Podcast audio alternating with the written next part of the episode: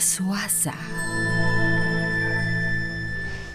Un saludo para todos y hoy les quiero contar unos datos importantes de un signo zodiacal por el cual ya pasamos, pero que curiosamente nos da un aprendizaje mágico, una experiencia mágica e importante para esta etapa.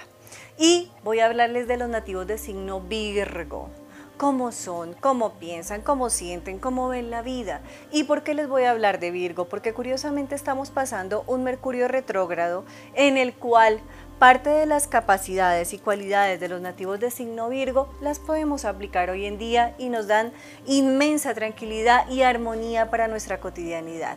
Pues resulta que los nativos de signo Virgo son personas exigentes, reflexivas, intuitivas, analíticas. Son personas que no se quedan con verdades a medias. Se les llama en la astrología el buen granero porque tienden a guardar, a ahorrar, almacenar estratégicamente padres, madres por naturaleza, así no tengan hijos, porque tienden a ser muy protectores. Pero algo que es negativo de los nativos de signo Virgo, curiosamente es que tienden a ser duros, implacables, inflexibles consigo mismos porque les cuesta ser así con las personas que están a su alrededor, porque es positivo aplicar toda la parte positiva del buen granero, de ser analíticos, reflexivos en este momento, en el mercurio retrógrado que estamos pasando, porque estamos viviendo tiempos en los cuales la sabiduría, el discernimiento, el prever y proveer el futuro va a ser fundamental. Es una etapa en la cual casi que queremos desprendernos de muchas cosas, situaciones, procesos de pasado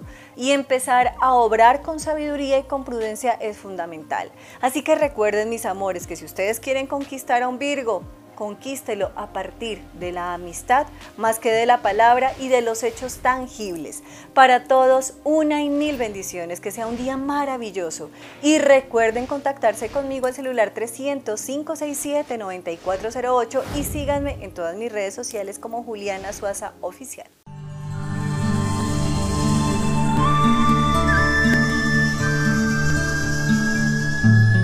Juliana Suaza.